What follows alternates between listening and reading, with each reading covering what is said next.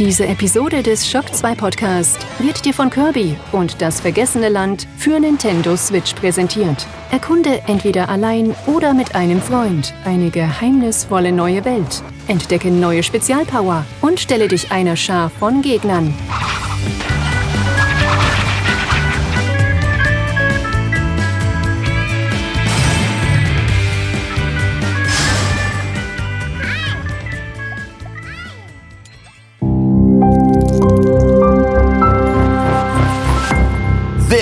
Shock 2. The Shock 2 Podcast, your program for video games, comic books, movies, and much more.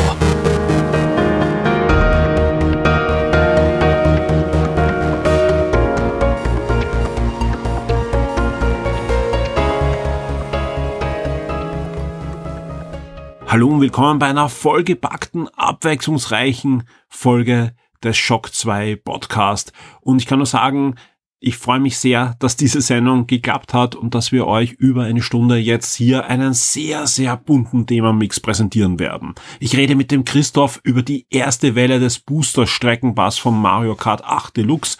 Und ja, da gibt's ja einige neue Strecken, neue unter Anführungszeichen, wie sie als sind als Remaster-Strecken von diversen, ja, alten Mario Kart-Teilen, die aber weiterhin hoch in der Gunst der Fans stehen. Und mit dem Christoph plaudere ich generell über diesen Streckenpass, ob er sich auszahlt, welche die besten Strecken sind für ihn und seine Söhne, mit denen er das getestet hat und vieles, vieles mehr. Und Vorher rede ich noch mit dem Florian. Der Florian war, das haben wir eh auch im Wochenstart erzählt, für uns in London und konnte sich dort Persona 4 Arena Ultimax ansehen. Nicht nur das, er ist da auch in einer, ja, für ihn doch ungewöhnlichen Umgebung gewesen, nämlich das Spiel wurde präsentiert in einem Boxclub und er konnte auch ein professionelles Boxtraining dort absolvieren. Wer auf der Shock 2 Webseite unterwegs war, der weiß, da gibt schon den Reisebericht mit einem wirklich schönen Actionfoto auch vom, vom Florian. Inzwischen gibt gibt's auch dann das Review zu Persona 4 Arena Ultimax und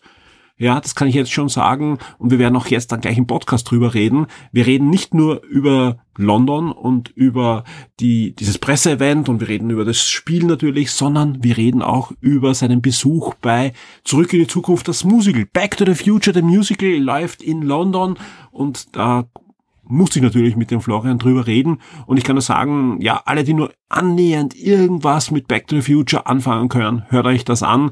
Also es ist schon sehr imposant, was da in London auf die Beine gestellt wurde. Genau in der Zeit, als der Florian auch in London war, ist dann auch der Review-Code zu Stranger of Paradise Final Fantasy Origins bei uns in der Redaktion hineingeflattert.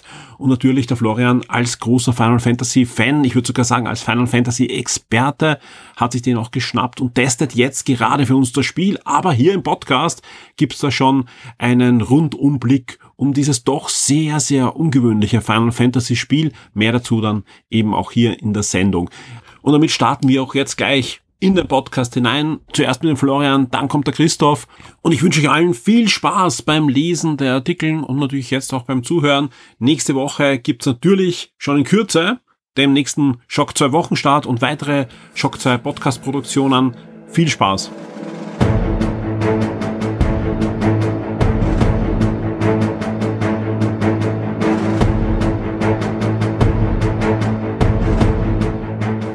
Jetzt ist er wieder in Österreich und schon im Shock 2 Podcast. Hallo Florian. Hallo allerseits. Ich habe es ja in dem einen oder anderen Wochenstart schon erzählt. Du durftest nach London reisen, eingeladen von Sega und hast einiges erlebt. Ja, wir haben ja schon vorher gesagt, okay, das könnte doch eine spannende Pressereise sein, was da uns angekündigt wurde. Ich kann nur jetzt schon sagen, ich habe nicht übertrieben. Es ist sogar noch cooler gewesen. Du hast einiges mehr erlebt sogar als erhofft. Und ich freue mich sehr, dass wir heute ausführlichst drüber reden können, über die Spiele, die du in letzter Zeit gespielt und gesehen hast, aber auch, was du sonst noch rundherum erlebt hast. Lass uns einfach starten mit der, der Pressereise selbst, ja, und dann einfach über das Spiel, das du dort sehen konntest, was du inzwischen auch getestet hast für uns, wo es ein Review auf Shock 2 schon gibt. Also, ja, lass uns einfach loslegen. Warum warst du in London?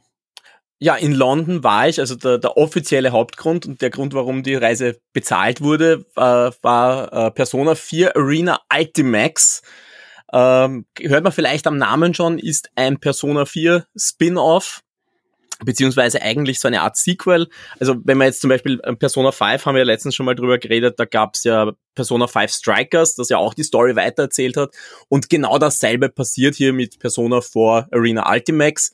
Äh, ist, also es setzt zwei Monate nach den Ereignissen aus Persona 4 an und erzählt eine neue Geschichte, aber mit einem völlig anderen Gameplay, weil das Spiel ist jetzt kein Rollenspiel mehr, sondern es ist ein Fighting Game, also sowas im Stil von einem Street Fighter. Und das, den Vergleich finde ich eigentlich ganz, auch ganz gut, also die klassischen Street Fighters, weil es ist halt wirklich ein 2D äh, Fighter, Fighting Game. Zwei, äh, einer gegen einen mit den klassischen äh, Bars dahinter, also mit den, mit den, mit den, mit den HP-Bars und allem, also auch in Pixel-Optik man kann es wirklich sehr gut damit vergleichen.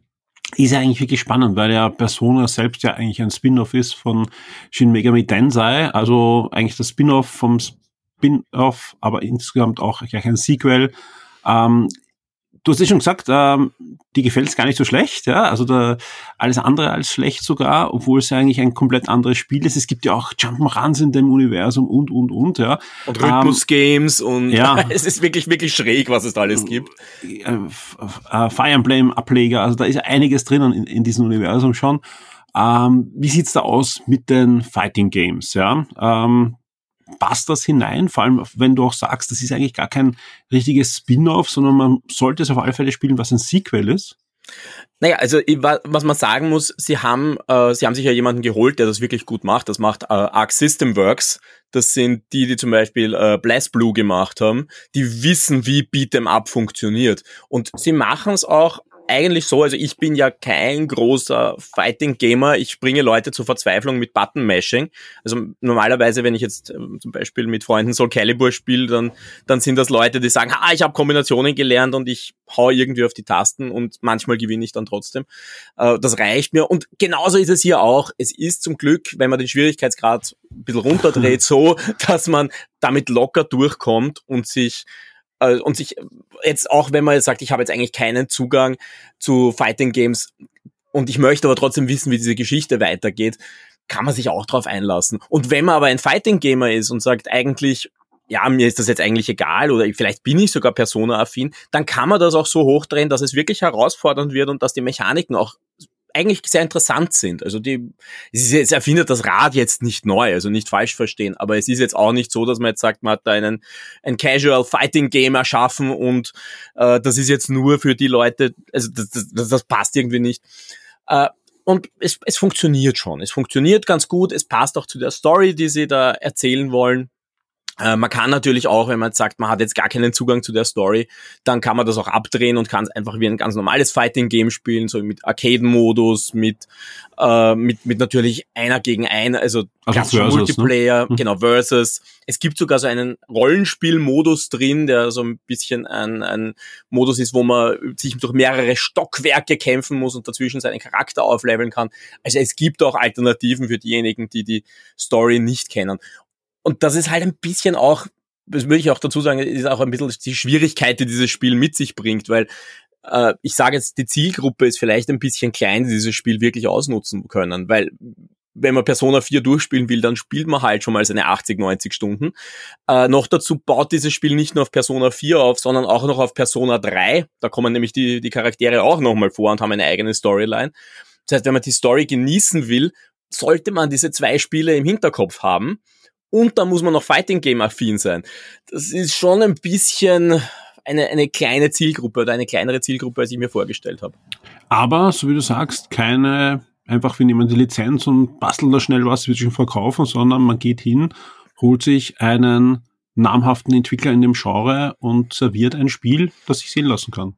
Genau, genau. Also, also eigentlich eh ähnlich, wie man die Kooperation auch mit Nintendo gemacht hat, wo man gesagt hat, okay, wir machen jetzt sowas mit rundenbasierenden Kämpfen und, und äh, aller Fire Emblem. Also lass uns gleich mit Nintendo reden und äh, ja, man entwickelt da gemeinsam etwas. Ja, wobei das von Nintendo war ja dann ein, ein Spin-off mit ganz anderen, also mit ganz anderen Charakteren, mit einer ganz eigenen Story. Drum sage ich für mich, genau, eher so ich, ich, ich habe ja auch nur gemeint, jetzt vom, vom dem Anspruch, man möchte, wenn man schon ein Spin-off macht, äh, einen, einen Entwickler, der einfach in dem Genre on top ist. Ja, ja, genau. Und auch da, ich, ich würde auch da wieder diesen Strikers-Vergleich ziehen, weil auch da hat man ja mit den Dynasty Warrior-Machern zusammengearbeitet, mhm. hat sich überlegt, wie könnte man dieses Gameplay in Persona äh, einbinden und hat dann auch eine ganz interessante Story mit den Gameplay-Mechaniken angepasst an Persona hinbekommen.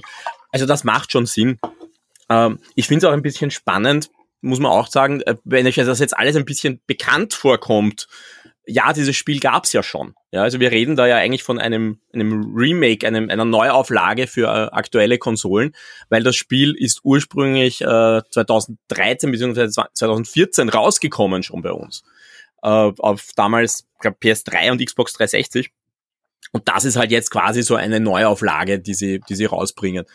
Also auch da, es ist ja eigentlich nicht jetzt wirklich was Neues. Es ist ein, aber es ist ein gutes Spiel und sie haben gesagt, das bringen wir nochmal. Es ist nur ein bisschen komisch, dass sie dieses Spiel jetzt rausbringen äh, und nicht Persona 4 und Persona 3 nochmal rausbringen. Weil eben, die sind ja eigentlich so ein bisschen die Vorbedingung dafür, dass man die Story versteht. Und die letzte Plattform, auf der man beides spielen hätte können, wäre die Vita.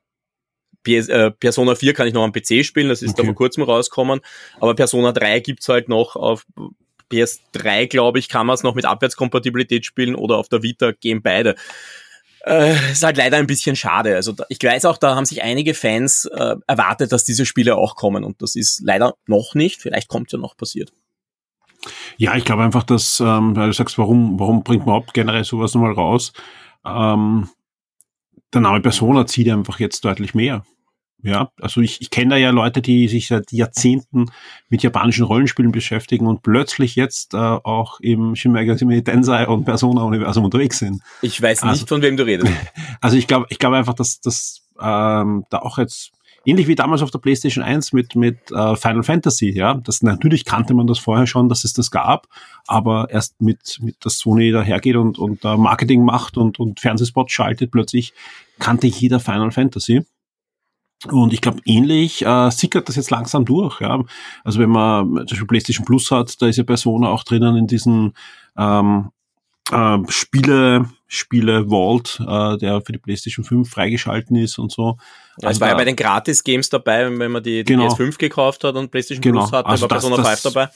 Also ich glaube ja. einfach, dass da, da einfach jetzt schon ein, ein gewisser Druck auch da ist, äh, ein positiver Druck, dass die, die Spiele auch kommen und viele, die den Vorgänger links liegen haben lassen, äh, obwohl er doch spielenswert ist, denken sich jetzt, ah, Persona, na gut, dann spielen wir da auch mal ein Fighting Game in dem Universum. Ja klar, aber wie gesagt, nur aufgrund dieses Storyaufbaus ja. denke ich mir, man, man sollte diese Spiele irgendwie wieder spielbar machen, gerade weil eben, wir, wir wissen alle, diese, diese Sony-Stores, die alten sind ja so ein bisschen auf der Abschussliste, die werden bald mal verschwinden. Also ja, wenn dann über, ja. über PlayStation Now wahrscheinlich als Streamtitel oder so, ne? Wenn, das wenn könnte ich mir auch vorstellen, ja, dass da was kommt. Ja. Aber ja, wie gesagt, man kann es auch so spielen. Äh, es, man muss auch dazu sagen, die Story äh, ist nicht die beste, weil sie auch, die wird auch nur so in einem Visual Novel Format erzählt und hat manchmal ein bisschen ein sehr langsames Pacing. Äh, sie erklärt ganz gut, was passiert und es ist schön, wenn man diese Figuren kennt und sagt, ich will da jetzt nochmal Zeit mit denen verbringen, äh, dann, dann ist sie schon ganz okay. Aber man muss sich halt darauf einstellen äh, und das ist vielleicht jetzt das letzte Mal, wie wir geredet haben, haben wir über Triangle Strategy geredet, mhm. wo ich gesagt habe, da ist so viel Story drin und die muss man lesen und die muss man auch genießen können. Und Persona 4 Arena Ultimax ist ein bisschen die Antithese, weil auch das gibt ja sehr viel Text, wenn du die Story spielst, nur ist sie jetzt nicht so gut geschrieben und deshalb klickt man sich manchmal halt ein bisschen durch. Und dazwischen haut man sich ordentlich. Genau. Ja, du gibst dem ganzen Spiel eine 8, also bist durchaus angetan ja von dem Spiel. Tolle Wertung. Äh, das komplette Review dazu gibt's, wie gesagt, jetzt schon auf Shock 2 zum Nachlesen, inklusive deiner Wertung, deinem Fazit und allen anderen Informationen. Genau. Ja, das Schöne ist, äh, du durftest äh, nicht nur hinfliegen, das Spiel schnell anschauen und wieder zurückfliegen, wie sonst Pressereisen sind, das eine oder andere Interview vielleicht noch dazwischen und so weiter, sondern äh, Sega hat uns gleich ganze zwei Tage in London gegönnt, um, um keinen Stress zu haben, um die Anreisung, Anreise einigermaßen äh, gemütlich zu gestalten. Und wer dich kennt, äh, weiß natürlich, du nützt das gnadenlos aus, ja, indem du einfach sagst, okay, wenn ich schon zwei Tage in London endlich wieder mal bin. Das, das Besondere ist ja wirklich, das ist unsere erste Pressereise nach dieser Pandemiezeit. Ja, nicht nur das, es ist auch unsere erste Sega-Pressereise seit über zehn Jahren. Also es hat äh, war, war für uns was Besonderes, ja, umso schöner. Ich glaube auch, dass es du kannst mir gerne widersprechen, Sega ein bisschen auch so zelebriert hat als als als ähm, ja ähm, Feier, dass das wieder funktioniert mit Pressereisen, ja, weil ganz ehrlich, wir, wir haben ja das Spiel sogar vorab schon äh, gehabt als, als Spielcode, ja, also ich glaube auch, das war der einzige Grund. Die haben gewusst, dass dieses Testmuster schon da sein wird. Und es war ja auch der Fokus nicht am Anspielen. Also wir haben genau. dort, sie haben dort vier Stationen aufgestellt, die waren aber eher so für ein virtuelles Turnier. Äh, es gab ja auch, es gibt ja diese wunderbaren Bilder von mir beim, beim, beim, beim Boxtraining äh, das tatsächlich sehr viel Spaß gemacht hat, aber sie haben es halt eher so als Event aufgezogen, als als äh, wir zeigen euch jetzt das Spiel und dann fliegt Simon und schreibt was drüber. Genau, weil Sieger hat da in einen Boxclub eben eingeladen und hat gesagt, okay, virtuelles äh, Hinhauen ist, ist lustig, aber jetzt lassen wir euch mal ordentlich selber hinschlagen. Wie sieht's da aus, ja? Ähm, wie ist da getan beim Boxtraining? Es hat mir erstaunlich viel Spaß gemacht, muss ich sagen. Ähm, ich habe sofort die Parallelen entdeckt zu dem, was ich halt jetzt hauptberuflich mache mit, Theater, weil wenn der jetzt ansagt und sagt, äh, diese Schläge, also man muss dazu sagen, das ist ja dieses klassische Pads-Training, also wo die, wo du einen Trainer hast, der zwei Pads hat und du schlägst auf diese Pads ein in gewissen Mustern und das hat mich unglaublich an Choreografie lernen erinnert, weil der halt sagt eins, drei, zwei, fünf und du hast sofort diesen Beat im Kopf dazu und weißt, was eins, drei, zwei und fünf sind, hoffentlich, wenn du es nicht verwechselst. Äh, also mir kam das, glaube ich, ganz, ganz äh, gut entgegen, dass ich das jetzt doch auch schon ein bisschen kann, wie auf Kommando gewisse Dinge zu tun. Das heißt, hat, du, hat Spaß gemacht. Du empfiehlst in Zukunft angehenden Musical Stars äh, ein Boxtraining als Ausgleich. Ich muss sagen, es, es ist lustig. Äh, man kann es durchaus als Ausgleich sehen, äh, wo ich mir auch denke, das, das könnte ich mir vorstellen, sowas auch mal so privat jetzt in der Freizeit zu machen. Ich weiß nicht, ob es irgendwo in einer Nähe Boxclubs gibt dafür, aber ich, oh, ich fand's lustig und ich fand's, äh, fand's eine angenehme, ein angenehmes Training eigentlich. Also wir haben das sicher, ich habe hab kein Zeitgefühl mehr, aber ich glaube, das war schon eine halbe Stunde, die wir gemacht haben. Und das war schon anstrengend auf eine angenehme Art und Weise, aber jetzt auch nicht zu anstrengend. Gut, die werden uns sicher nicht so hart rangenommen haben. Ich habe schon die Information bekommen, da kommen äh, Journalisten. Ja, aber haben nochmal Luke Schäuberts in der Hand. Geb, gebt ihnen ein Erfolgserlebnis, bitte. aber ich fand schon ganz nett. Also war schon nett und es war auch die Befürchtung, äh, habe ich jetzt euch zuerst gehabt, weil wir haben schon vorher aus dem Hotel auschecken müssen, weil natürlich, da muss man ja am Vormittag schon raus. Da habe ich gedacht, super, das heißt, ich kann mich nicht einmal mehr wirklich frisch machen nachher. Mhm. Die armen Leute, die dann neben mir im Flugzeug sitzen. Aber ja, ich glaube, auch das hat sich zum Glück in Grenzen gehalten. Nichts, was, nichts, was ein gutes Deo nicht in den Griff bekommen würde. Okay. Ähm, ja, ähm, wie gesagt, wem das noch mehr interessiert, der Florian war so nett und hat nicht nur ein Review geschrieben über das Spiel, sondern auch einen schönen Reisebericht. Ja, warum haben wir das gemacht? Ja, ähm, ganz einfach, das ist eigentlich eine, eine schöne Tradition, die wir früher zu Konsolzeiten immer sehr gepflegt haben. Ja, anders als andere Medien haben wir gesagt, okay, ähm, wir werden nicht nur eingeladen, sondern wir wollen euch natürlich auch da teilhaben an diesen Pressereisen und euch mal zu zeigen, wie läuft sowas ab, ja, so ein Ablauf und so weiter. Und ja, vielen Dank, Florian, dass wir da wieder so einen schönen Bericht haben. Das findet ihr unter, Kolumn, unter den Kolumnen auf der Shock 2 Webseite, aber ich verlinke natürlich sowohl das Review als auch die Kolumne über deinen Reisebericht in den Podcast-Informationen.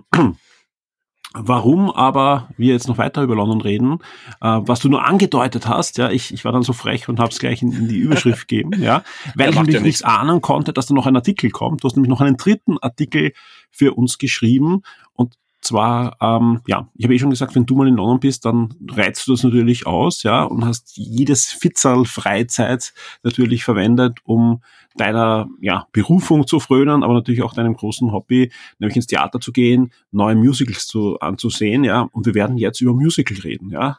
Aber ja. über ein, eigentlich über zwei Musicals. Du darfst natürlich das zweite auch nennen, wo du drinnen warst, aber hauptsächlich über natürlich über ein Musical, wo ich einfach alles darüber wissen möchte, ja. ja nämlich, ich glaube, wir haben sogar mal schon gepodcastet, wie es angekündigt war, mal so, so nebenbei. Ich glaube, wir haben es dann erwähnt, ja. Genau, wir waren, glaube ich, auch die einzige Videospiel-Webseite, die die Newsmeldung dazu gebracht hat, inklusive inklusive Trailer und die ist super geklickt worden bei uns. Ja, war und jetzt sind wir dann die Erste, die ein Review dazu haben, glaube ich. Genau. Es geht um Zurück in die Zukunft und Back to the Future. Das ist in London endlich natürlich nach äh, diversen Corona-Verzögerungen gestartet. Ähm, und du hast drinnen in Zurück in die Zukunft wie ist das, ja? Äh, zahlt sich all zurück in die Zukunft Fan aus, da reinzugehen, ja? Nach London zu fliegen, sich Tickets zu holen und äh, ja, sich das Ganze im Theater anzusehen. Ja, ich glaube, das ist auch ganz gut mit dieser Fragestellung anzufangen. Äh, es hat unglaublich viel Spaß gemacht. Und ich muss sagen, das Publikum ist auch super mitgegangen. Äh, ich habe noch nie so dieses Gefühl gehabt, den mir einen Zurück in die Zukunft Film anzusehen. In dem Fall geht es ja um den ersten, also man nimmt die Handlung vom ersten Film. Und gleichzeitig so ein bisschen dieses Flair zu haben, wie es damals gewesen sein muss, im Kino zu sitzen, mit den Publikumsreaktionen, äh, mit den äh, mit, natürlich, wenn das jetzt Fans auch noch sind, die kennen diese ganzen Storybeats, die da vorkommen. Und die gehen da natürlich an manchen Stellen ab. Und das hat auch wunderbar funktioniert in der Vorstellung, wo ich war. Und das möchte ich deswegen auch vorausschicken, weil es gibt auch genug, was man an dem Stück kritisieren kann. Und äh, gerade wenn man sich ein bisschen auskennt, wenn man jetzt eher vom Musical-Theater-Genre kommt, dann wird man wahrscheinlich sagen, ah, okay, da hätten sie an manchen Stellen ein bisschen mehr drehen können oder das hätte besser sein können. Aber im Endeffekt, und das steht halt unter dem Strich, als Zurück in die Zukunft-Fan macht diese Show einfach Spaß. Und sie, sie, sie, ist, sie, ist, sie ist es wert, gerade wenn man eben äh, aus, wenn man als Fan da reingeht ich glaube, das haben wir auch bei, wie das angekündigt war, hast du ja gesagt, uh, das sind diese Lizenzproduktionen, die mag ich eigentlich gar nicht. Aber das ist zurück in die Zukunft. Ich freue mich schon total drauf. Ich muss das sehen. Also ich ja, glaube, ähnlich, genau, genau, ähnlich das war das, das so. Ja. Und wir wissen ja alle, dass äh, es gibt gute Lizenzproduktionen, gerade auch im Familienbereich. Ja, da, da habe ich ja schon einiges auch in London sehen können, in New York. Aber, aber natürlich ist es jetzt nicht die, die, die ganz hohe Kunst, wo alles extra eigentlich für das Medium Musical äh, hin, hingeschrieben und erschaffen wurde. Ne? Ähm, wie sieht's da aus? Ja, wie ist die Musik und vor allem ähm, vielleicht kannst du auch ein bisschen erzählen ein zwei so Effekte oder so, die da versucht wurden auf der Theaterbühne nachzubauen oder oder ähm, zu inszenieren. Okay. Ja, also fangen wir vielleicht mit der Musik an. Äh, die Musik, da ist Alan Silvestri dabei, der ja die Partitur geschrieben hat vom Film. Den haben sie da dazugeholt. Der schreibt die Musik nicht allein, sondern die haben äh, Glenn Ballard dabei, der unter anderem für Leute geschrieben hat wie Michael Jackson, für Alanis Morissette, der aber auch schon Musical gemacht hat, äh, zum Beispiel die Musical-Version von Ghost. Und die machen das miteinander, also die, die schreiben das miteinander äh, und die wissen sehr genau, was die Fans erwarten in der Musik. Und das heißt, was haben wir natürlich drin? Wir haben die großen Stellen aus dem Soundtrack in dieser Show drin. Also gleich die Ouvertüre fliegt ja mal äh, das Zurück in die Zukunft-Thema um die Ohren. Natürlich in den, den großen DeLorean-Momenten, sage ich mal, du hast dieses große, große Thema. Plötzlich natürlich ein bisschen geschrumpft, weil ich glaube, im Orchestergraben sitzen so 12, 13 Musiker und nicht die ursprünglichen 70. Das war ja mhm. damals ein Riesenorchester. Ja. Äh, aber gerade wenn man sich zum Beispiel auf der CD anhört, die ich mir eine Woche vorher gekauft habe, dann klingt das eigentlich noch immer sehr orchestral. Also das klingt schon klingt schon so, wie man es wie man's kennt, zu, über weite Strecken. Äh, was sie natürlich auch wissen, dass sie nicht weglassen können, sind die Nummern, die jeder mit Zurück in die Zukunft verbindet. Also du kannst, glaube ich, ein Zurück in die Zukunft Musical nicht machen und äh, Johnny B. Good nicht einbauen. Mhm. Das ist natürlich drinnen. Äh, genauso wie ein Earth Angel, wie ein Back in Time, dass sie dann als, als Zugabe hineinhauen und äh, Power of Love, dass sie insofern ein bisschen verändert haben. Das ist jetzt der Song, den Marty mit seiner Band spielt. Ah, also, mhm. also das sind diese, diese vier klassischen Nummern, die haben sie da einfach reinnehmen müssen, plus die Originalthemen. Und dann schreiben sie natürlich neue Songs dazu. Mhm. Und da muss ich sagen, das ist jetzt ein bisschen durchwachsen, weil nicht alles davon jetzt so abhebt, wie man es vielleicht sich wünschen würde. Also es gibt, es gibt Songs, die funktionieren gut. Äh, es gibt Songs, die bleiben im Ohr hängen, vor allem weil sie die Melodien nehmen. Also man hat jetzt endlich einen Text für, für das Hauptthema. Also das da da da da da da ist It's only a matter of time. Gut, da haben sie jetzt einen Text drauf drauf gesetzt. Äh, äh, es gibt es, es gibt schöne Charaktermomente und das ist ja ein bisschen die Stärke vom Musical. Die Stärke vom Musical ist immer, dass man diesen Schritt zurück macht und ein bisschen hineinsehen kann in einen Charakter, wenn der ein bisschen erklärt, was geht gerade in seiner Seele vor. Und diese Momente gibt's, äh, da profitieren für mich vor allem Doc und Marty davon, weil Nein, lustigerweise Biff ist, Biff ist für mich sehr, sehr flach rübergekommen da. Also den fand ich ein bisschen enttäuschend. Ja, Gerade der Charakter, der, der am meisten verdient hätte, ein bisschen mehr Tiefgang zu bekommen. Ne? Ja, und da habe ich das Gefühl, dem hat man eigentlich fast noch, fast noch was weggenommen. Also mhm. den Biff fand ich jetzt nicht so stark. Ähm, aber also wie gesagt, Doc hat eine Nummer, die mir sehr gut gefällt, die ich mir auch so jetzt immer wieder angehört habe, wo er wirklich ein bisschen so erklärt, was er eigentlich, wie er unter dieser Situation leidet, dass er dieser Sonderling ist und einfach nur ein großer Träumer, dem aber nicht viel gelingt. Und jetzt aber weiß, er wird irgendwann einmal etwas erreichen, was sonst niemand erreicht hat vor ihm zuvor. Mhm. Äh, wunderschöne Nummer. Äh, und auch, auch Marty kriegt man das Gefühl, der kriegt ein bisschen mehr äh, von diesen wie er, wie er damit kämpft, dass er mal ein Versager sein könnte wie sein Vater. Also diese, diese Unsicherheit äh, wird ein bisschen verstärkt.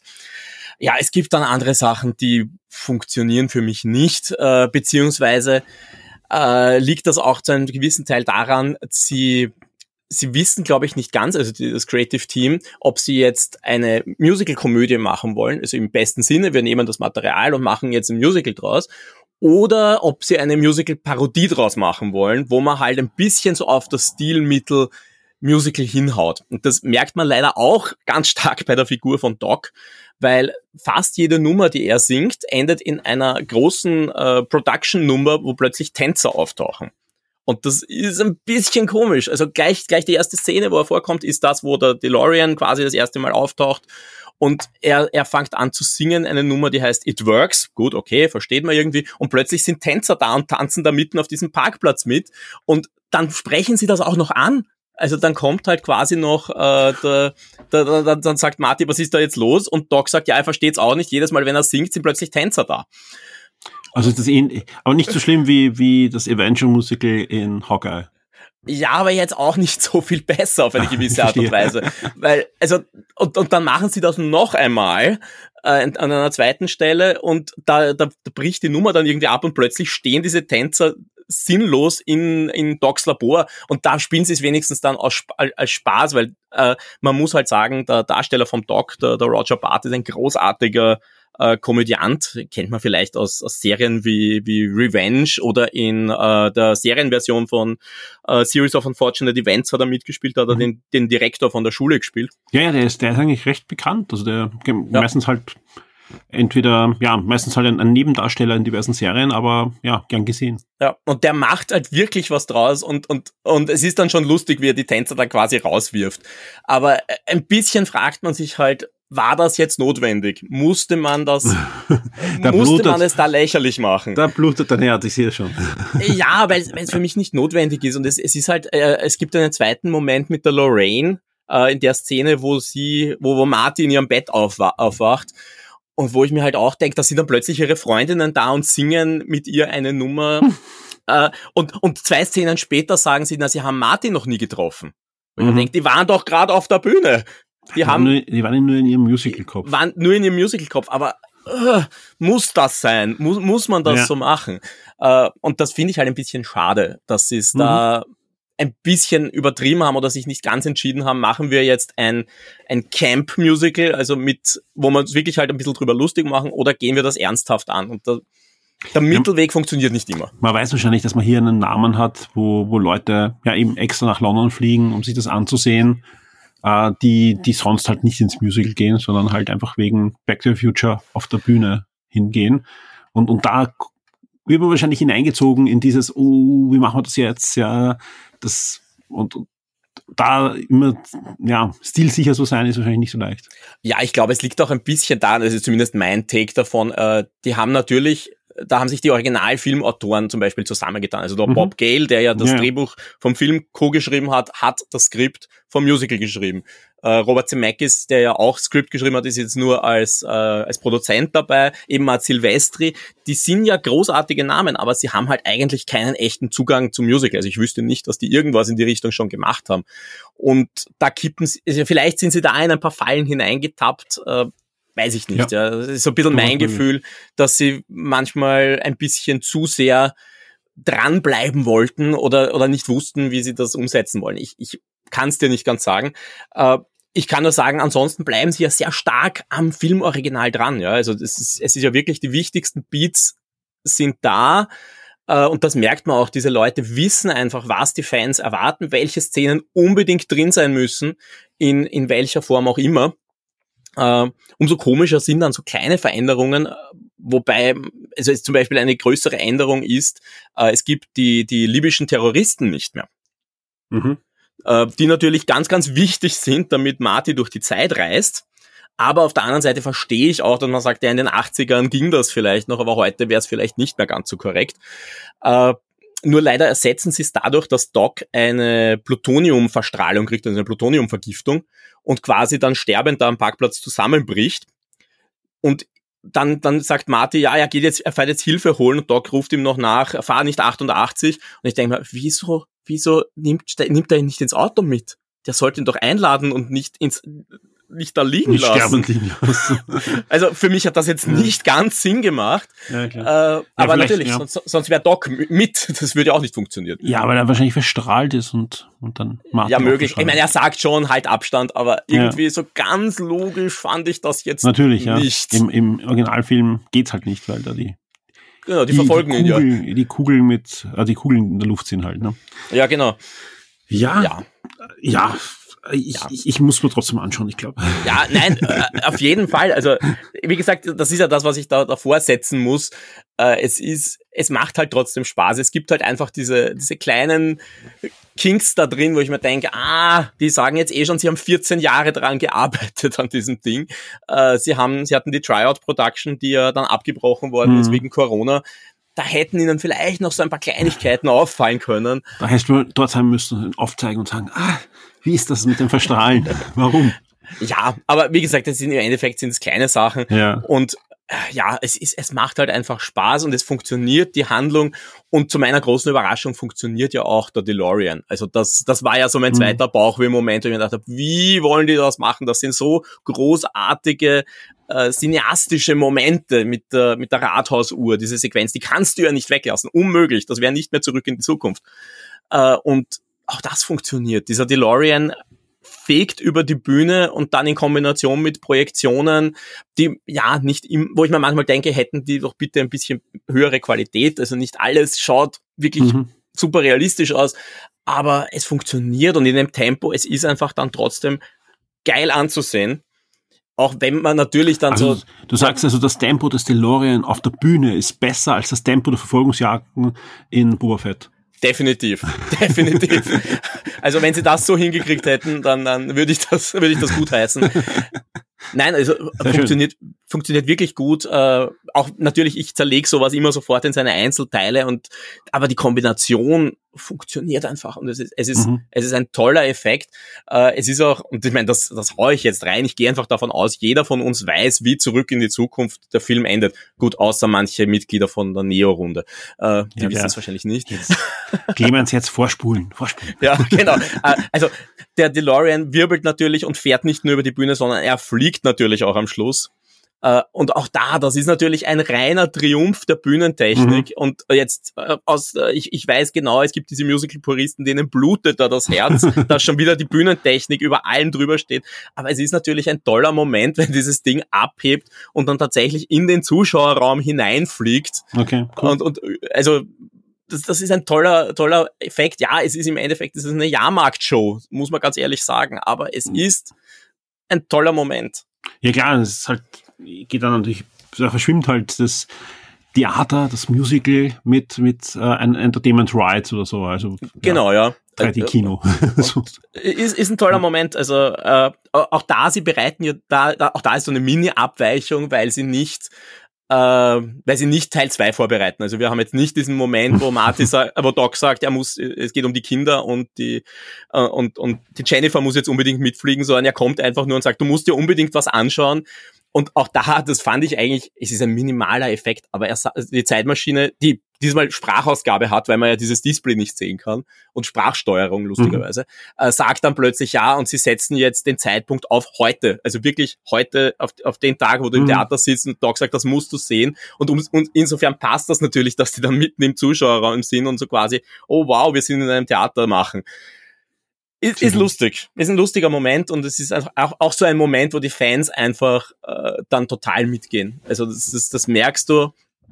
Die Fans sind einfach hin und weg an dem Punkt. Und äh, das geht aber auch, und das eben, das sind nicht nur die technischen Momente, sondern es sind halt auch Charaktermomente, wo das gelingt und das ist halt die Rettung.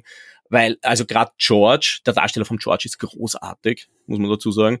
Äh, der, der, der, der hat so viel Szenenapplaus gekriegt bei minimalen Dingen im zweiten Akt, eben wenn er Biff niederschlägt, wenn er Lorraine endlich küsst. Der hat das Publikum so in der Hand gehabt, äh, fand mhm. ich großartig. Den, den, den Darsteller, den muss ich weiter beobachten, den fand ich wirklich gut. Sehr schön. Ja, nein, muss ich mal anschauen. Also ja, ähm, wie, ja. Wie, jetzt wissen wir alle, wir hatten gerade oder sind, wir sind gerade in einer riesen Pandemie. Wie sieht's da in London gerade aus? Ja, sind die Theater halb leer, viertel leer, ganz voll? Äh, also ich war in zwei Shows, beide waren so zu, ich sag mal, drei Viertel voll. Mhm. Also, oder mehr sogar. Ich, ich zurück in die Zukunft, äh, also grundsätzlich, man kriegt in London ja fast immer Karten. Also wenn man jetzt irgendwie äh, nicht gerade eine, eine absolute Hitshow hat. Also die, die Kindershows sind oft sehr gefährlich, dass man mhm. keine, keine Karten kriegt. Aber sonst hat man eigentlich immer eine Chance, Karten zu kriegen. Und so war es da auch. Also ich habe äh, zurück in die Zukunft war ja tatsächlich so. Ich habe ja geflucht gehabt zuerst, dass ich es verpasse, weil ich habe mich verrechnet. Ich habe äh, ich hab im Hinterkopf gehabt, zurück in die Zukunft spiels Mittwochnachmittag. London, London, Londoner Theater spielen normalerweise acht Vorstellungen in der Woche, davon sechs am Abend und zwei am Nachmittag. Und das ist immer oder normalerweise ist es der Samstag ein Nachmittag und ähm, Mittwoch oder Donnerstag. Und ich war ganz sicher, es ist Mittwoch Nachmittag eine Vorstellung. Und dann schaue ich nach dort und sehe, verdammt, die ist am Donnerstag. Und da kann ich nicht, da muss ich beim Event sein. Und habe dann schon geglaubt, ich verpasse es, habe dann ein anderes Stück aus meiner Liste gezogen. Ich habe mir auch das äh, aktuelle Andrew Lloyd Webber Musical angesehen, Cinderella. Hat, mich, hat mir auch sehr gut gefallen und ist sicher das bessere Musical. Wenn man es jetzt nur auf Kunstform Musical runterbricht, ist es das bessere Stück. Äh, und dann habe ich am Abend ganz spontan, wirklich ganz spontan mich entschlossen, ich bin so randvoll noch vom Essen, ich habe endlich wieder Pizza Hut essen dürfen. Äh, hm. Äh, ich ich brauche dieses Journalistenessen jetzt nicht nur, das haben auch schon andere abgesagt gehabt. Und dann habe ich mir gedacht, hm, Abendspaziergang und dann schlafen, weil ich war auch schon seit drei Uhr früh wach. Also ich war einfach auch schon ziemlich fertig. Und dann schreibt mir meine Frau und sagt, hey, wenn du jetzt nicht essen gehst, wieso gehst du eigentlich nicht nochmal ins Theater? Und ich habe gesagt, eigentlich, du hast recht. Die kennt und dich. Die, ja, natürlich, kennt sie mich. Äh, und das heißt, ich hatte eine Dreiviertel, ich war eine Dreiviertelstunde vor, vor, vor, bevor die Vorstellung angefangen hat, bin ich vom, vom Hotel weg, äh, auf dem Weg hin noch locker Karten gekriegt. Also es war jetzt nicht so, als hätte es ja. jetzt übertrieben viele Karten noch gegeben, aber ich bin auch nicht schlecht gesessen. Ich bin Mitte erster Rang gesessen, wo man einen guten Überblick hat, gerade bei diesen ganzen Technikszenen. Also ja, einziger Nachteil dran war normalerweise, das ist auch so ein bisschen ein Geheimtipp für alle, die jetzt sagen, ich will ins Musical fahren, ich kaufe meine Karten normalerweise am Tag äh, am Leicester Square. Dort mhm. gibt's einfach Möglichkeiten, wo man Karten dann zum Halbpreis kriegt. Äh, weil die einfach genau. die Restkarten verkaufen. Zum Kiosk, da kann man einkaufen gehen, ja. Genau, da gibt's mehrere sogar, also mehr als einen, äh, aber kann man sich die Karten kaufen. Und das habe ich bei der ersten Show gemacht, da habe ich gesagt, 30 Pfund für zweite Reihe, also super Plätze. Mhm. Und bei der Show habe ich es halt nicht gemacht, weil da wäre ich nicht mehr auch noch hingekommen und zurück und habe es dann über die Webseite gekauft. Und ich habe, glaube ich, gezahlt 70 Pfund für mhm. erster Rang Mitte irgendwo. Ja, war natürlich teurer, aber es war es vollkommen wert. Und also man sieht, man kriegt schon Karten. Also es ist jetzt nicht ganz unmöglich. Ich weiß natürlich nicht, wie es dann wird, wenn jetzt wirklich mehr Tourismus ausbricht. Das kann ja jetzt sein, dass äh, das wird eine Touristenshow. werden, klar. Äh, aber ja, also ich kann mir schon vorstellen, ja. dass man da immer ein bisschen äh, Chancen hat. Ich mache es meistens auch so, wenn ich was unbedingt sehe, dann hole ich mir die Karten vorher. Also sprich, ich kaufe es im Internet. Sollte man nicht machen, ich weiß. Also ist, ist eher die, der teure Weg, aber ich weiß halt dann, ich habe sicher den, den Platz. Und äh, meistens gehe ich dann noch in irgendein zweites Musical, wo ich aber dann nicht so komplett fixiert bin auf eines, sprich, wenn es halt von dem einen keine Karten gibt, hole ich mir von dem anderen halt welche.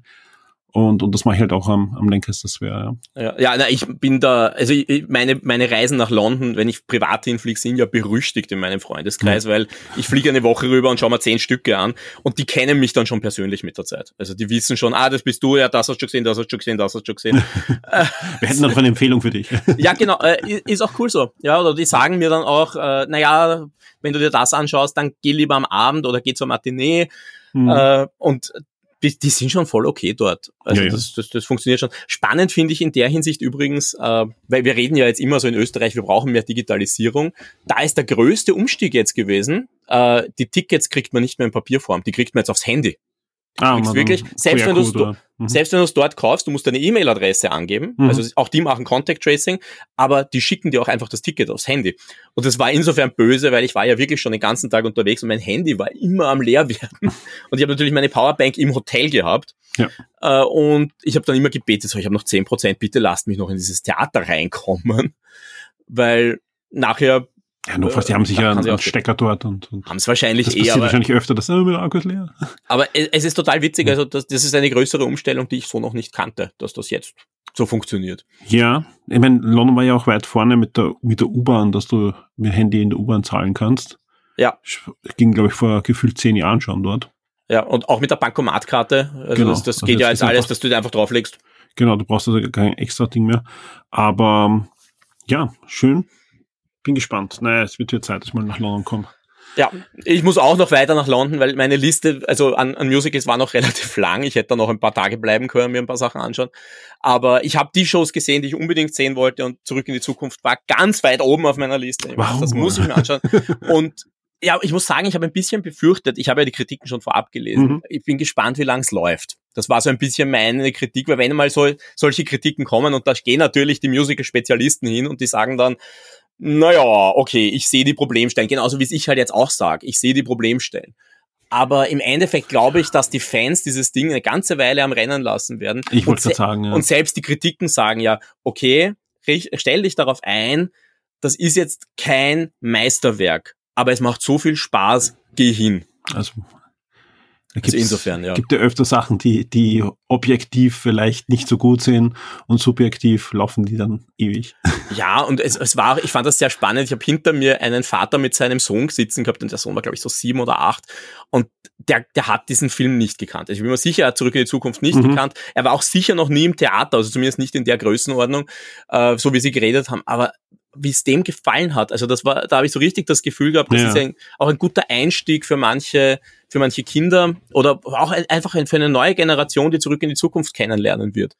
Und warum nicht? Ja, warum nicht? Das ist äh, wunderschön und wirklich lustig war ja auch, das muss ich auch noch erwähnen, wie ich dann, also nachdem ich in der Show war, sind mir ja die ganze Zeit äh, zurück in die Zukunft Dinge entgegengekommen. Das war, ich bin, ich bin heimgefahren vom Event, also mit dem Taxi, Taxi zum Flughafen. Da war dann die Ankündigung, dass Lego einen DeLorean bringt. Stimmt, ja. Dann habe ich mir am Freitag, da war ich dann wieder zurück, habe ich mir Picard angesehen. Und wer hat Regie geführt?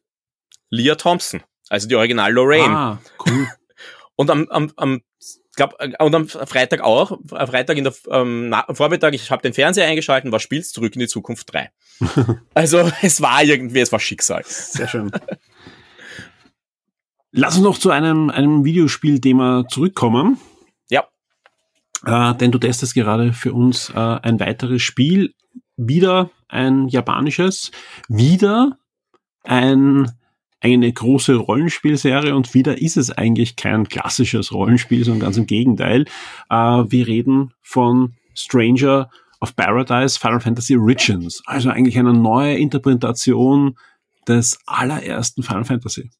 Genau, und lustigerweise habe ich ja das allererste Final Fantasy noch gar nicht so lange wieder durchgespielt, weil es kam, gab, gab ja die Pixel Perfect Remaster und das habe ich gleich ausgenutzt und habe das Mhm. nochmal gespielt. Äh, Und es ist schon lustig, wenn du das so im Hinterkopf hast, weil du kennst natürlich die ganzen Locations, du kennst ungefähr die Storybeats, die jetzt kommen werden und dann machen sie es völlig anders.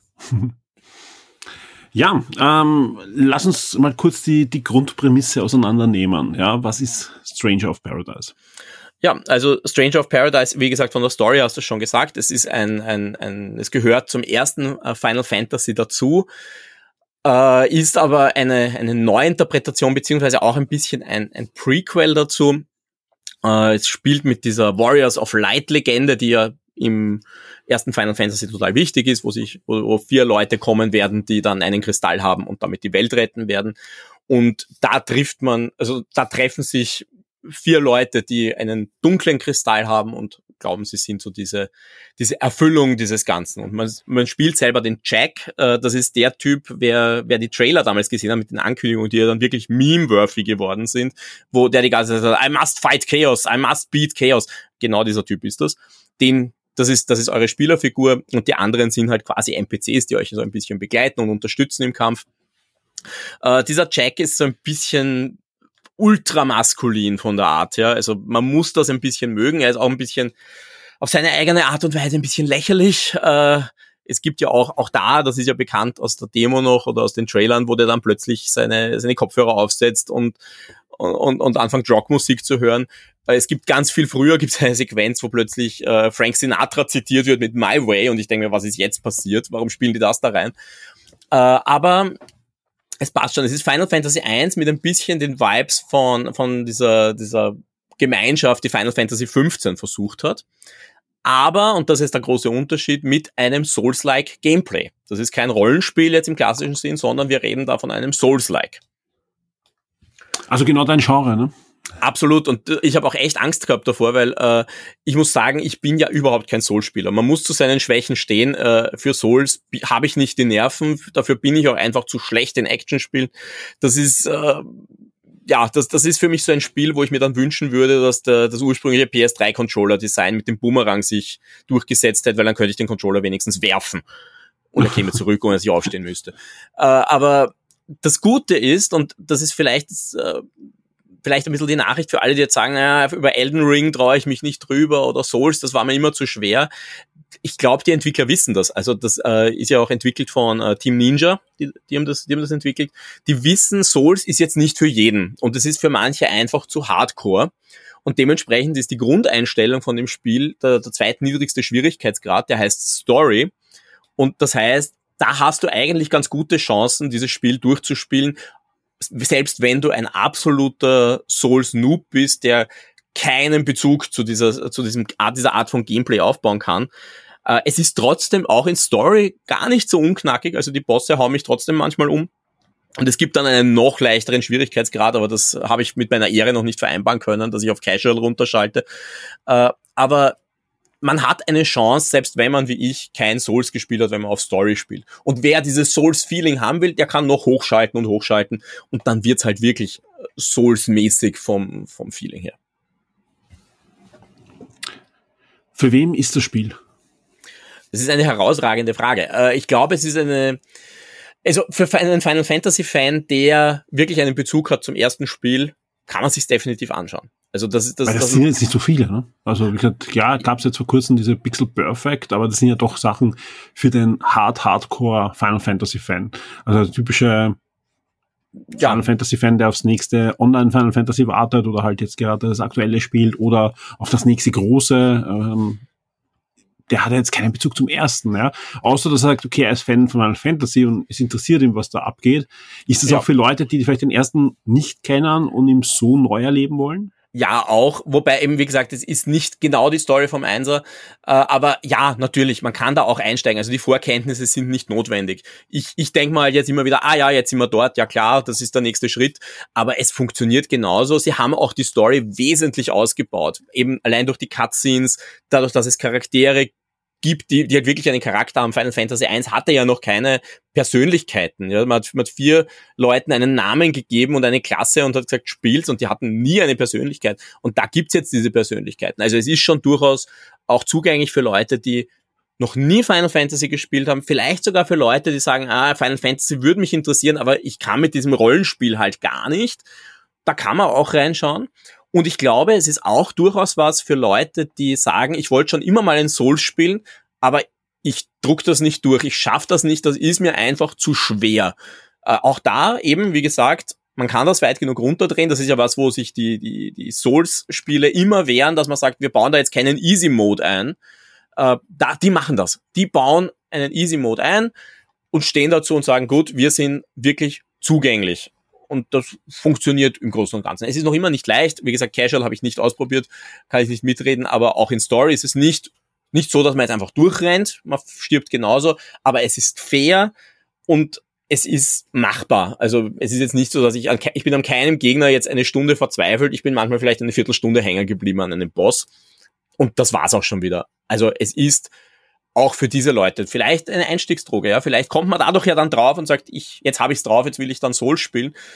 Andere sagen, ja, das war jetzt mein Souls-Moment und ich habe es jetzt erlebt. Also es ist nicht das Spiel, was vielleicht ähm, Souls-Spieler sich holen, die in Final Fantasy hineinschnuppern wollen. Naja, auch die könnten so ausprobieren, die werden aber dann den Schwierigkeitsgrad hochdrehen wollen. Also wenn man wegen aber das Souls, geht.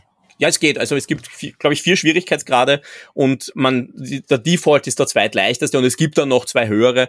Äh, aber auch das, ich habe das habe ich jetzt bis jetzt nicht ausprobiert, weil so, so wie gesagt, ich bin kein Soul-Spieler. Aber ja, man kann es hochdrehen und dann wird schon eine Herausforderung. Klar, wenn man sich jetzt dann, aber aus, wenn man aus dieser Richtung kommt und sagt, ich erwarte mir jetzt ein Elden Ring 2.0, da kommt dieses Spiel nicht ran. Das wird's nicht, das will's, glaube ich, auch gar nicht aber es ist dann schon vielleicht so eine leichte Souls-Ersatzdroge. Also leicht im äh, unter Anführungszeichen. Es ist jetzt nicht gameplay-technisch leicht, aber es ist, es ist eine Möglichkeit, noch mehr Souls-Gameplay zu bekommen. Mit einer ansprechenden Story, die ja völlig verrückt ist in manchen Punkten, äh, die, die ein bisschen in manchen Punkten extrem over the top ist, aber man hat so auch eine Möglichkeit, ein bisschen in Final Fantasy reinzukommen und auch sich auch da eine Herausforderung zu holen, wenn man das denn will. Also ich glaube, die haben sich schon überlegt, die wollen das recht breit aufstellen und das gelingt ihnen, glaube ich, auch. Sehr cool. Ja, äh, da gibt's noch kein Review auf Shock 2, aber du testest gerade fleißig und ja. in den nächsten Tagen wird's da einfach dann das passende Review auch noch äh, bei uns geben. Was ich, glaube ich, auch noch nicht erwähnt habe, ähm, du hast mich gestern am späten Abend noch überrascht. Auch zu Back to the Future Musical gibt es einen Artikel, der ist jetzt, wenn wir aufnehmen, noch nicht online, der wird aber im Laufe des Freitags dann auf Shock 2 online gehen. Sprich, äh, ja, wer das Ganze noch nachlesen will, wer ein paar Fotos sehen möchte vom Theater und so weiter. Auch ein paar Trailer, ich habe einiges an Videos eingebaut, die offizielle Videos, die, da gibt es ja einiges. Genau, und, und unbedingt anschauen. Also alle auch, die sagen, oh, Musical und wie kann das sein, Theater und so weiter. Ähm, schaut euch da mal die Trailer an. Das, das ist schon sehr spektakulär, sehr humorvoll. Und das, das ist, glaube ich, wirklich etwas, das werden sich viele ansehen, die, die sonst mit Musical wenig anzufangen äh, wissen, weil einfach da, ja, so wie du schon geschildert hast, das ist mehr Entertainment-Theater-Ride-Mischung mit, mit guter Musik und, und, und netten Schauspielern. Also das ist, glaube ich, eine nette Sache. Das ja, tut mir nur den Gefallen und erklärt mir nachher nicht, Musical ist immer so. Also wie gesagt, das, manche Klischees tun einem Musical-Fan weh da drin. Ja, aber das, so, so habe ich auch nicht gemeint. Das gesagt, nein, nein, äh, eh, aber ich wollte es nur genau. nochmal erwähnt haben, weil Musical kann auch anders, aber es ist okay. Es ist Absolut. okay, es ist. Ja, nein, es ist, das siehst ja auch, äh, wie, wie unterschiedlich und wie vielseitig Musical gerade in den letzten Jahren sich auch aufgestellt hat und erfolgreich sein kann, auch in, in verschiedenen äh, Gebieten. Und da bleibt ja nur zu hoffen, und das sieht ja auch jetzt schon wieder besser aus, ja, auch, auch für dich ja, du arbeitest ja auch schon an deiner nächsten großen Produktion, ähm, dass, dass das nach der Pandemie jetzt auch wieder zu alten Höhen wieder sich zurückschwingt. Ja, also muss man natürlich bei uns hoffen. Auch da, äh, das habe ich glaube ich noch nicht erwähnt, in London ist ja die Pandemie viel mehr vorbei als bei uns. Das fand ich, fand ich fast ein bisschen befremdlich. In London siehst du fast keine Masken mehr. Du siehst überall noch die Hinweise, bitte tragt Masken, mhm. aber es tut kaum mehr wer. Ja. Äh, auch im Theater kaum mehr Masken zu sehen. Also die, die sind ja. da auch einfach einen Schritt weiter. Die hatten ja auch Freedom Day, die hatten ja auch die höhere Durchseuchung, muss man dazu sagen. Die haben ja die ganz schlimme erste Welle gehabt. Aber die sind da einfach schon einen Schritt weiter als wir. wir ja, wir hoffen einfach alle, dass das dass auch so bleibt. Also London war ja, glaube ich, schon einmal so weit. Also das ist ja leider immer wieder dann zurückgeschwungen, aber ja, wir sind ja, alle gute Dinge. Ja. Ich glaube, ja. die Zahlen steigen dort auch gerade wieder. Also das ja, darf man auch nicht vergessen. Mal sehen aber, und, wir hoffen alle auf einen guten Sommer und Herbst. Das hoffen wir alle, ja. Vom Winter reden wir noch nicht. Nein, lieber noch nicht. Florian, äh, vielen, vielen Dank.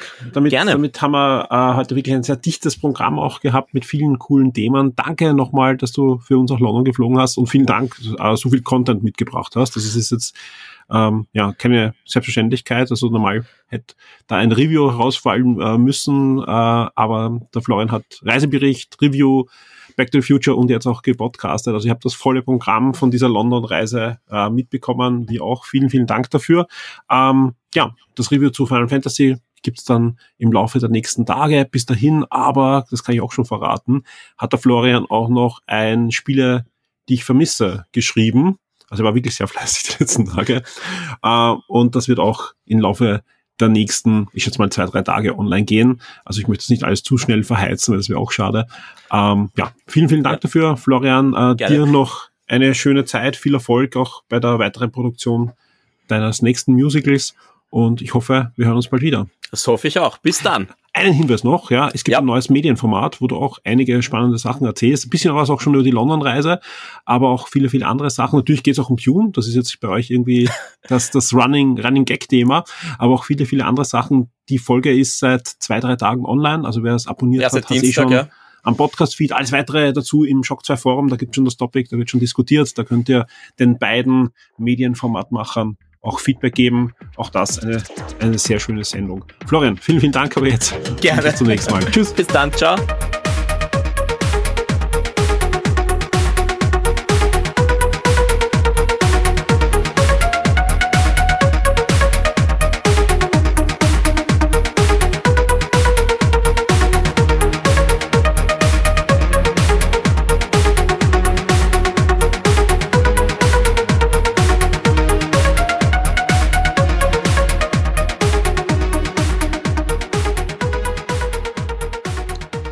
Ja, hallo Christoph.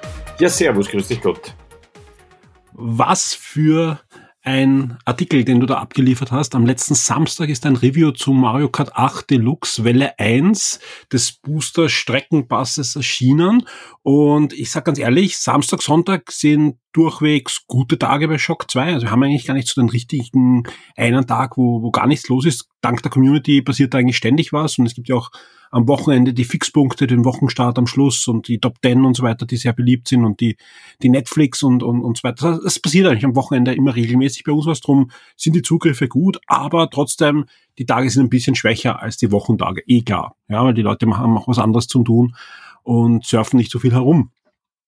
Und dann kam am frühen Nachmittag, am Samstag, dein Review online und ist gleich mal in die Top 5 marschiert ähm, der, der Wochencharts, ja, weil einfach das Interesse so groß war, obwohl das Spiel ja, oder dieser, dieser DLC eigentlich, nicht mal ein, ein, ein, ein volles Spiel, sondern ein DLC und auch nur ein Teil des DLCs, ja, äh, schon vorher erschienen ist. Also alles, alles eigentlich Faktoren, wo man sagt, okay, das Review wird gut laufen, aber vielleicht nicht so ein Burner sein. Nein, äh, das ist durchmarschiert und äh, auch weiterhin gut geklickt, ja, die Leute interessieren sich für diesen DLC und das wundert auch nicht, wenn man sich ein bisschen die Zahlen anschaut rund um Mario Kart. Die Mario Kart Serie ist einfach ein Wahnsinn äh, von den Verkaufszahlen. Bis vor kurzem war Mario Kart Wii das meistverkaufte Mario Kart, nämlich mit 37,3 Millionen Stück. Ja, das ist jetzt eingestellt worden von Mario Kart 8 Deluxe und das, obwohl es ja eigentlich nur ein Remake ist von Mario Kart 8. Jetzt kann man noch sagen, okay, Mario Kart 8 ist eigentlich der Flop der Serie. Das Ding hat nämlich nur 8,4 Millionen Mal verkauft. Das ist einfach, ich weiß gar nicht, sind so viele Views verkauft worden, ja. Also es ist einfach ein Wahnsinn. Also generell, ähm, die Grenze von Mario Kart Spielen ist in der Regel eigentlich nur die Verkaufszahl der, des Systems. Also egal ob DS, 3DS, es verkauft sich und verkauft sich und verkauft sich.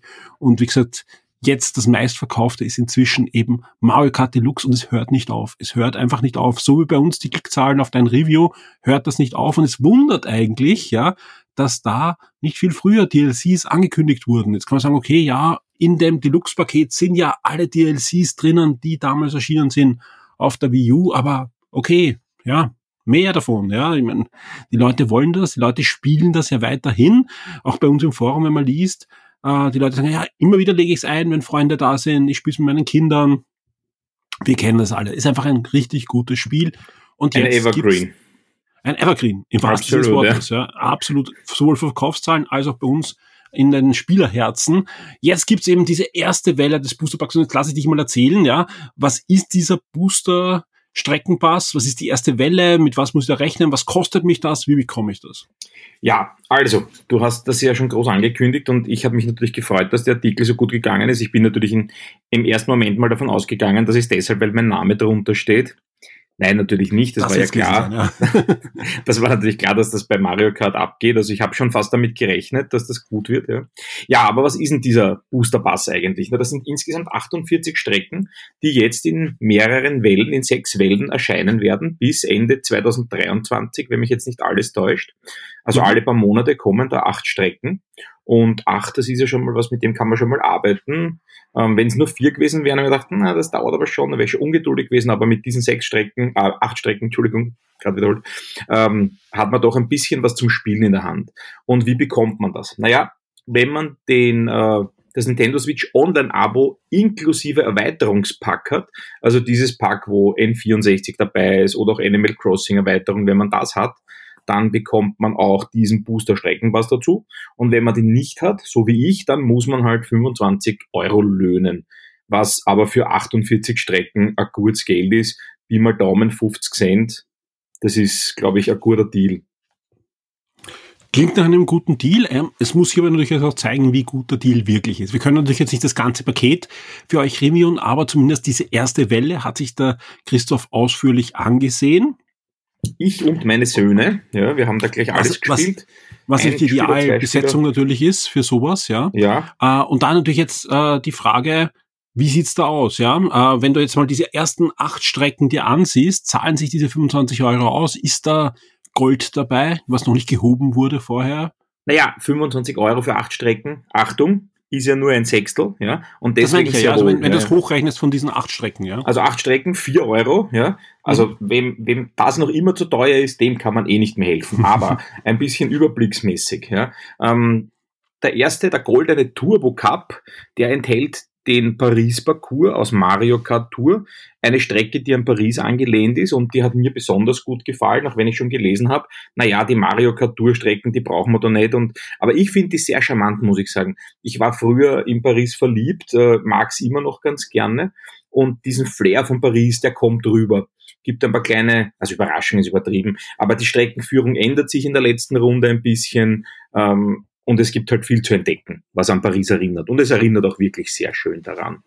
Die zweite Strecke, auch gleich mein Favorit, ist Toads Piste aus Mario Kart 7. Das ist so eine ganz klassische Rennstrecke mit sehr, sehr, sehr viel Platz, mit breiter Streckenführung, mit Steilkurven, so Nesca-artig fast schon, mit einer Brücke.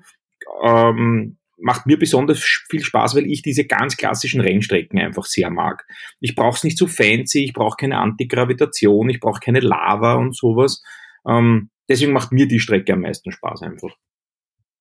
Ähm, die dritte Strecke, der Schokosumpf, da haben wir gleich dann Licht und Schatten zusammen. Also ob das jetzt, das habe ich eh auch im Artikel geschrieben, ob das jetzt Schokolade ist oder einfach nur Erde oder einfach ein brauner Gatschhaufen, das erkennt man nicht. Ich finde die Strecke durch die Punk fad und lieblos, bis auf eine kleine Stre bis auf einen kleinen Abschnitt in einem Tunnel, hat auch überhaupt keine Highlights, also nichts, was die Strecke irgendwie abhebt, ist aus Mario Kart 64, das erklärt vielleicht die Kargheit, aber auch andere Strecken aus alten Mario Karts haben ja doch ein bisschen was geboten. In dem Fall nicht, aber gut, jetzt sind wir von einer Strecke, die nicht so toll ist, für mich, muss ich dazu sagen. Die Geschmäcker sind ja da durchaus verschieden. Ja, ähm, Ich glaube, ich glaube, die- der Schokosumpf ist nicht auch so, so ziemlich breite Strecke auch, oder? ja breit und es, es, also es gibt, es gibt nichts irgendwie, was diese Strecke für mich, ich, ich, wenn ich jetzt nachdenke, mir fällt da außer diese Höhle mit Kristallen und die ist auch recht breit. Es gibt ja andere kleinere Höhlen, die ein bisschen eng sind. Ähm, ja, also fahrerisch gibt es nicht viel her. Und als letztes die Kokospromenade aus Mario Kart Wii. Da fährt man in und um ein ganz, ganz, ganz typisches Einkaufszentrum mit Food Court und großen Plätzen und Shops und was weiß ich was. Und Mhm. so wie viele Strecken auch in dem Streckenpass ist das sehr bunt, sehr schrill, sehr hell, ähm, was mir aber gut gefällt. Ähm, da hat man Rolltreppen drinnen, die dann die Fahrtrichtung ändern, also entgegenkommend oder mit einem, ein bisschen Beschleunigung oder ein bisschen Bremsen.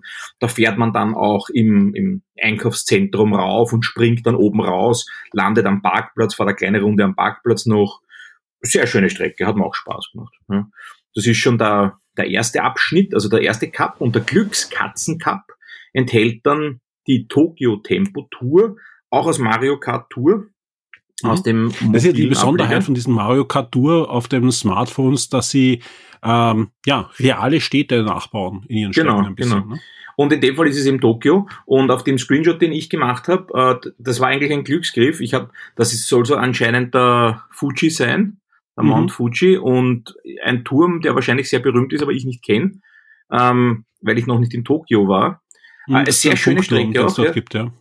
Sehr schöne Strecke auch und auch eine Besonderheit, jede Runde fährt sich anders. Also die Streckenführung ändert sich jede Runde. Und, und sowas mag ich überhaupt. Also wenn es einmal in die eine, in die andere Richtung geht, wenn es einmal Abzweigung gibt, sowas macht mir Spaß. Und das ist eben Also wenn, wenn ich das jetzt zusammenfassen kann, diese ersten zwei Mario Kart Tour äh, Strecken, die du jetzt beschrieben hast, äh, du sagst, das war eine gute Entscheidung, diese Strecken vom Smartphone jetzt auf die Switch zurückzuholen, ja, ja. weil ja, die doch besser sind als ihr Ruf. Mir machen die Spaß, ja. Also ich habe es am Handy nicht gespielt, weil ich nur Schlechtes gelesen habe, weil das so Abzockgeschichte ist oder ich, ich weiß nicht, was die, ich weiß, ich, ich, ich habe mich gar nicht damit groß beschäftigt, muss ich ehrlich zugeben. Ja. Es gab am Anfang keinen Multiplayer, das war, glaube ich, das große Problem, warum viele enttäuscht waren. Okay. Also keinen echten sein. Multiplayer ja. gab es, den gab es erst, ist erst danach hineingepatcht worden. Ja, also ich habe mich gar nicht damit beschäftigt, weil wenn man nur Schlechtes hört, ja, dafür ist mir die Zeit zu kostbar. Aber hier gefallen mir die Strecken richtig gut, machen richtig Spaß, finde ich. Sind schön und schön modelliert, also gibt's gar nichts. Ja. Ähm, die zweite Strecke im, jetzt muss ich wieder den, im Glückskatzen Cup ist dann der Pilzpass aus Mario Kart DS, eine Straßenstrecke mit Verkehr auch wieder mit Autos, wobei ja der Verkehr ist jetzt nicht groß hinderlich, aber das kennt man aus den anderen Strecken, die im Verkehr spielen. Man fährt eben durch ein durch eine schöne grüne Landschaft entlang einer steilen Klippe, sehr malerisch, viel zu driften, ein paar Abkürzungen, nichts Besonderes, aber sehr sehr schön, sehr harmonisch. Die Wolkenpiste aus Mario Kart Super Circus Circuit äh, ist so eine ganz klassische Wolkenpiste, auch nichts Großes, groß Neues, aber halt interessant. Ja, viel rauf runter, rundherum die diese Ranken, die in den Himmel wachsen, Pilze, über die man springt, das kennt man alles. Mhm. Und zuletzt das Ninja Dojo, auch aus Mario Kart Tour. Da fährt man eben durch ein besagtes Dojo, durch so eine Trainingseinrichtung, durch eine japanische und die ist eigentlich auch sehr schön, ähm, etwas dunkler gehalten als die anderen. Durch die Bank sind die Strecken in dem ersten Boosterpass sehr hell, sehr freundlich, sehr fröhlich, sehr bunt. Das Ninja Dojo ist dann ein bisschen dünkler, aber nicht dunkel. Also man fährt nicht in der Nacht, ja doch, man fährt in der Nacht oder in der Dämmerung. Ja, ein bisschen verwinkelter, mehr, mehr keine Kurven, eher eckig das Ganze angelegt, aber macht auch Spaß. Auch ein bisschen vertikal, ein bisschen rauf runter geht's. Ja, aber auch grafisch sehr schön angelegt. Ich habe irgendwie keinen gescheiten Screenshot hinbekommen, eben weil es so winkelig ist, aber es hat dann oh, man sieht, Ich glaube, man sieht schon diesen asiatischen Flair. Ja, absolut. Also wenn man sieht, durchfährt. Sieht schon, ja. Man kann sich schon vorstellen, wie es dann circa. Genau, man fährt am Bach, man fährt durch die Trainingseinrichtungen. Ein bisschen dunkler ist, aber das schaut schon cool aus. Ja. Ja, sehr schön. Also ich, ich muss ja, ich muss ja zugeben, äh, ich habe ja ein paar Mal im Podcast mich auch eher abfällig ähm, geäußert über diese Erweiterung der, der Online-Mitgliedschaft. Aber ich habe mir jetzt diesen Erweiterungspass geklickt. Ähm, jetzt ganz einfach, weil jetzt genau das eingetreten ist, was ich befürchtet habe, dass sie halt nicht nur die Animal Crossing Erweiterung, ähm, die großartig ist, also auch da lese ich nur Gutes von allen Animal Crossing Spielern, aber ich bin halt kein Animal Crossing Spieler. Und ähm, meine Tochter hat auch gerade Pause gemacht und ich habe mir gedacht, wenn sie dann wirklich mal Animal Crossing wieder hineinkippt, dann hole ich mir einfach nur diesen diese Erweiterung und, und zahlt einmal dafür. Aber natürlich jetzt, wenn das jetzt, äh, ja, jetzt haben sie mich halt mit, mit, mit den Mega Drive Spielen vor allem. N64 kommt auch immer mehr. Ähm, da hoffe ich ja, dass irgendwann doch GoldenEye freigegeben wird auch, ja. ja ähm, und aber wie gesagt, auch jetzt mit der Erweiterung, die Erweiterung ist einfach cool. Allein diese acht Strecken sind einfach schon super nice, dass die dabei sind. Mario Kart läuft bei mir jetzt nicht täglich, auch nicht wöchentlich, aber immer wieder. Ja, also mehrmals im Jahr wird bei uns wirklich intensivst äh, Mario Kart gespielt. Äh, vor allem, wenn es dann mal läuft, dann läuft es wirklich dann auch über Wochen regelmäßig, weil man dann wieder im Mario Kart Fieber die ganze Familie ist.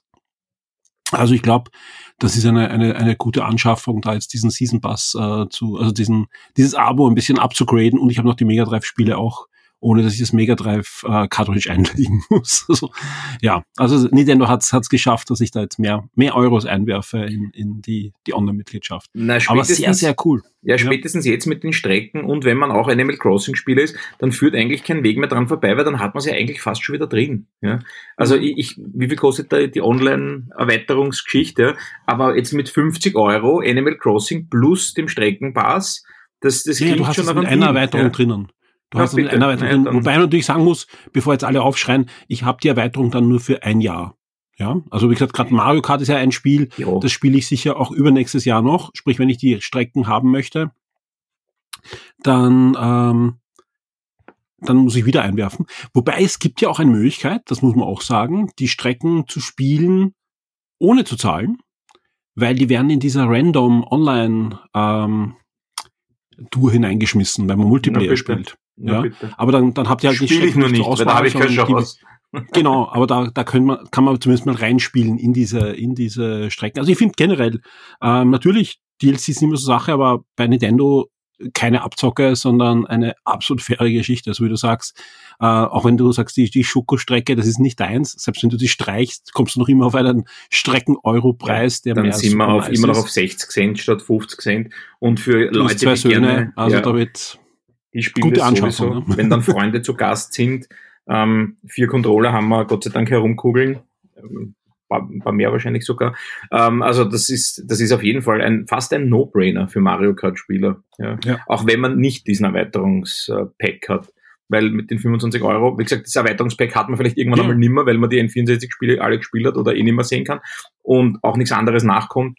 Die 25 Euro sind ein No-Brainer Mario Ja. Kart-Spieler Ja. und Spielerinnen. Ja, so oder so, äh, eine, eine gute Geschichte. Ähm, eine gute Geschichte ist auch, was äh, wir alles drumherum stricken rund um diesen ersten Release, die erste Welle der Strecken des Season Bus, Streckenbus äh, von Mario Kart 8 Deluxe.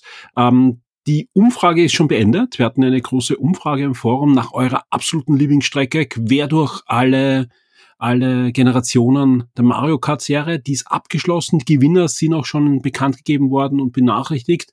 Äh, was natürlich jetzt noch ausständig ist, wir werden diese Umfrage auch noch ummünzen für euch in ein kleines Special, das wird die nächsten Tage dann auf Shock 2 aufschlagen, wo wir dann einfach eure Lieblingsstrecken auch nochmal vorstellen werden.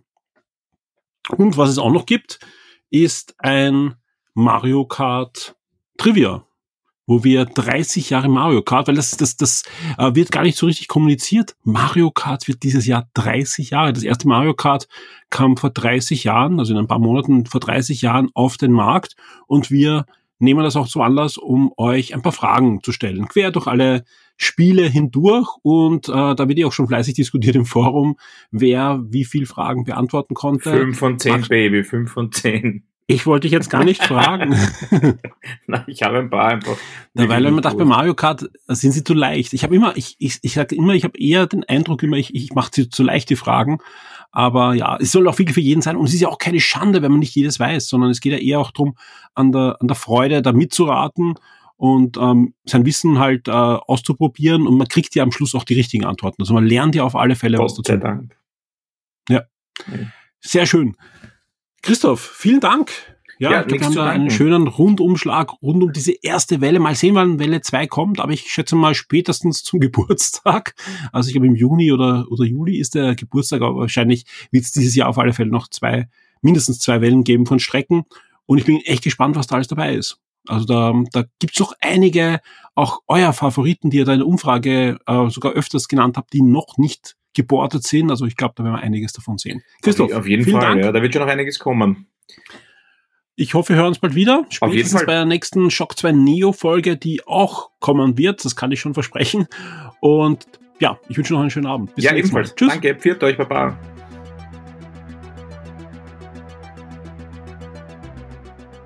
Werde jetzt ein Shock 2 VIP auf Patreon oder Steady. Unterstütze den Betrieb und die Weiterentwicklung unseres Magazins und der Community, unterhalte exklusive Podcasts und vieles mehr.